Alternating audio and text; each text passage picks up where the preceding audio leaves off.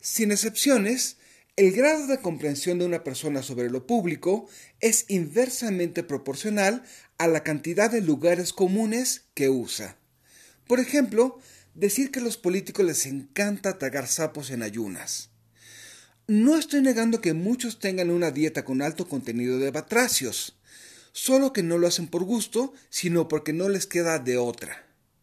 A partir de esa pequeña diferencia, podríamos entender la situación real de los partidos rumbo a 2024.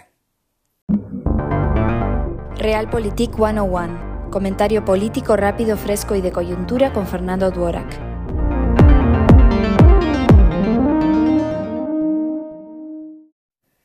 En política existe la expresión votar con los pies. No me refiero a lo que según los opositores hacen los chairos o viceversa. Más bien se refiere a que una persona será leal hasta la ignominia mientras sea más barato que dejar a un grupo político. Al contrario, lo dejará o votará con los pies si resulta más barato que tragar sapos. Dicho lo anterior, ¿a quién le será más barato votar con los pies? ¿A candidaturas afines al gobierno o a las opositoras?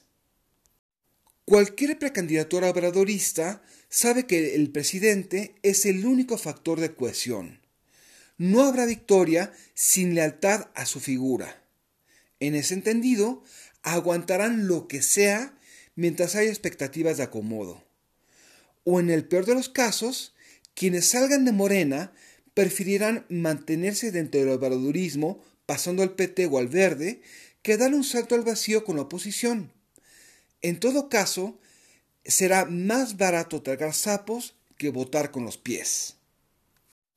Al contrario, en el llamado Frente Amplio no hay más expectativas que un optimismo desmedido y la creencia que el presidente caerá por su propio peso. Tampoco se sabe cómo se negociarán los diversos espacios a elegir después de la presidencia.